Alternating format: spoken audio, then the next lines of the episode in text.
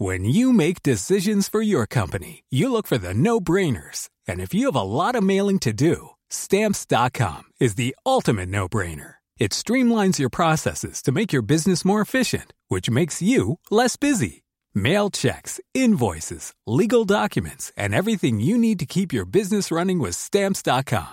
Seamlessly connect with every major marketplace and shopping cart. Schedule package pickups and see your cheapest and fastest shipping options from different carriers with rates up to 89% off USPS and UPS rates. And with the stamps.com mobile app, you can take care of mailing and shipping wherever you are. Make the same no-brainer decision as over 1 million other businesses with stamps.com. Sign up with code program for a 4-week trial plus free postage and a free digital scale. No long-term commitments or contracts. That's stamps.com.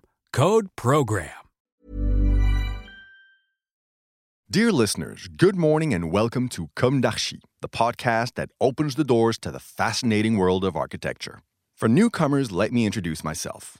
I'm the spokesperson of Anne Charlotte Despont, PhD in History of Architecture, published author, head of a communication and development agency based in Paris, France, dedicated to architecture. Let's meet every week to discuss culture and architecture with specialists and learn how to look at projects through a context and diversity lens.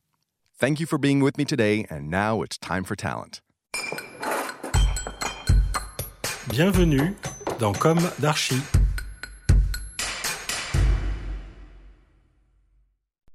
Hi everybody, good morning. Guillaume Sibaud. Good morning. Thank you for being here. Thank you. You are architect and urban planner in activity in Paris, France, and Sao Paulo, Brazil. It's rare or unique? It could be rare. It's not unique. We have uh, a famous one, which is uh, with uh, Christian Portzamparc, Park, which is dividing Yes, somehow yes. activities in Mhm. France and Brazil. And uh, the history of Brazil is also made of a lot of French architects that uh, decided to, to go and work there. It's exotic. Yes, for sure. Triptyque Architecture is the name of your office. Have you got any partners?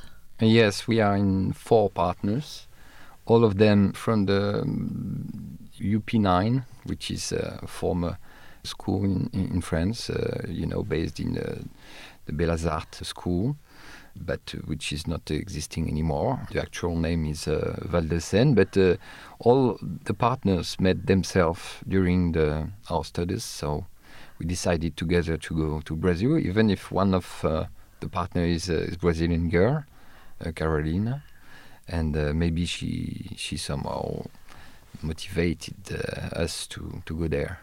Okay. We will talk about your project, the Villa M project located in Paris as well. Yes, Where in Paris? uh, just uh, in front of the Pasteur station, Okay. the subway station. It's a mixed use building dedicated to healthcare. The interior was designed by the famous Philippe Starck. hmm And in the team of conception, Coloco looks after the landscape. But the impact of the building appears a little bit important in a small parcel. You will explain all of the project. Is it delivered? It's not uh, delivered yet, but we are in the last phase of the construction, and uh, you you can see uh, the, the the final state of the the facade. That is a strong infrastructure, uh, steel infrastructure, which is holding the the slabs, but also uh, organizing or you know structuring a planter strategy that is uh, you know uh, divided in all floors. So we have uh, this complex of uh, planters which is uh, exactly fitting inside the, the, the profiles, the steel profiles, and um, and giving uh, um, a kind of vertical garden made of uh, medical uh, plants and um, and flowers, linking to the, the main activity of the of the building, which is, as you said, a building dedicated to healthcare and uh, medicines. Okay. Could you um, describe uh, the context of the project? Yes, it's a, very interesting uh, programmation that is not existing in that form. And Uh, our client is the the Groupe Pasteur Mutualité, which is one of the of the biggest uh, company of uh, insurance for the the um, Doctors. yeah doctors and, uh, Yes. and nurses Mm. and um, the group Pasteur Mutualité has decided to uh, create a special uh, place for them that is uh, a place where they can find rooms hospitality uh, spaces but also spaces for uh, healthcare. That is uh, medical approach corrective medicine. I don't know if it's the right terms.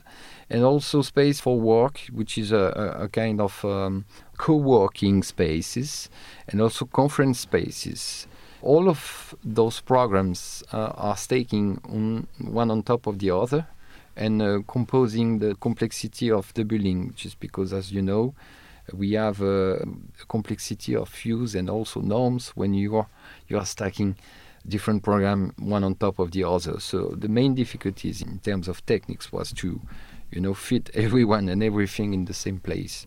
And this is uh, something to do with the, the fire regulations, but also uh, some specific regulations uh, we have to to follow. So it's a new way. It's a new program. Yes, absolutely. I think that some programs should exist. I, I don't know about, but in France for sure, this is the first approach in uh, in which the the the Groupe Pasteur Mutualité is really really uh, looking forwards to to uh, repeat and uh, you know extend in other cities. Uh, that one is uh, is quite well located, just because it, it inter- belongs to a, an ecosystem, a health ecosystem, which is uh, one of the most interesting between the Pasteur uh, Institute uh, next to the, the project and the Necker Hospital. So that the building itself is not, uh, you know, uh, a single piece inside the city, but it's uh, it's made to be connected with these two other uh, components. So that the Pasteur Institute uh, may use also the conference uh, spaces or the restaurant or maybe the hotel part when uh, when they are receiving some uh, external people. Researchers are, are also um, invited, and also with the Hôpital Necker, uh, and uh, we are more talking about people that are planning um, a s- surgery or, or, or some, and um, and people that are uh, coming with the patients. Mhm. So it's a new experience for everyone. I don't think that the Group Pasteur Mutualité has completed al- already the, um, the the programmation. I think that the next one, the next Villa M, should be uh, different, but it's a very um, exciting uh, adventure anyway.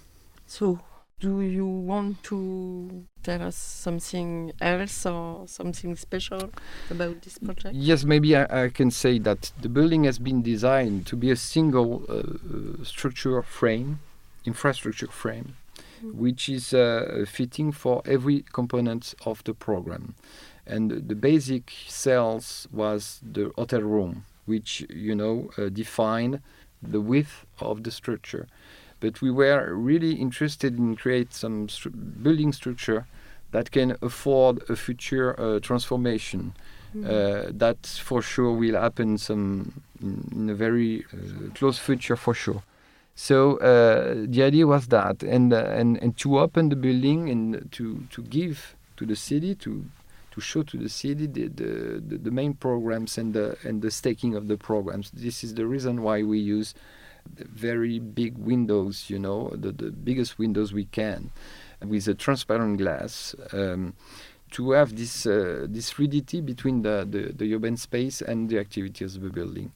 And this is very important. And we are also uh, proposing um, a vegetation layer in between, which is, you know, uh, creating some uh, some framing of the human activities and uh, and um, also bringing some uh, some comfort for the users. I think this uh, project is classical, but very uh, modern in the same time. What do you think about that? No, I think it should be some something very positive. Just Is it your intention? that's for sure. When you are, uh, you know, designing something from Paris, in a, such a big avenue, you have uh, somehow a, a, big responsibility also to mm.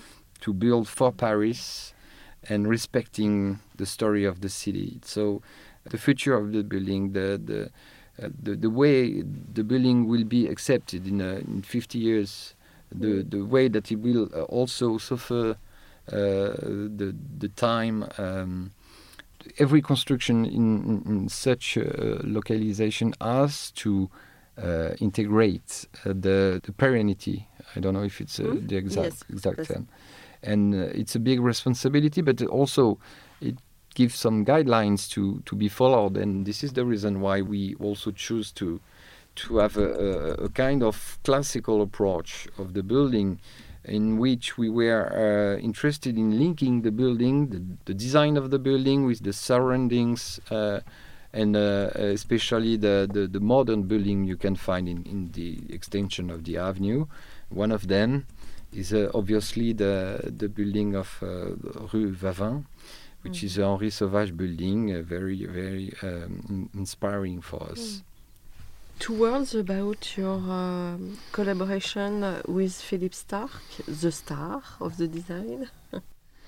This is not the, the first collaboration we have with Philippe Starck, and this is always inspiring to see the the know-how he has in creating some uh, outstanding internal spaces.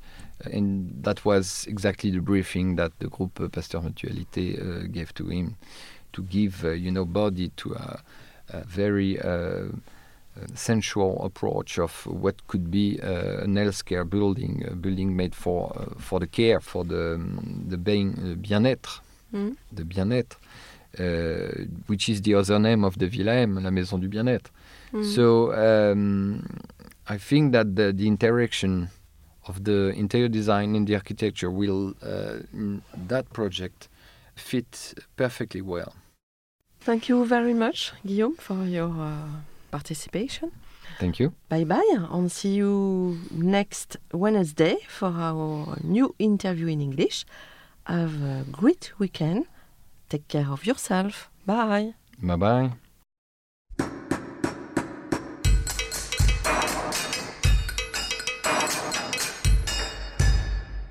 Thank you for listening. Don't forget to tune in to our previous content on Instagram at Comme d'Archi Podcast. If you like it, Make sure to promote the podcast by giving it five stars on Apple Podcast and adding a comment, or on any of your favorite podcast platforms. And don't forget to subscribe and listen to all of our episodes for free. See you soon, and until then, take care of yourself.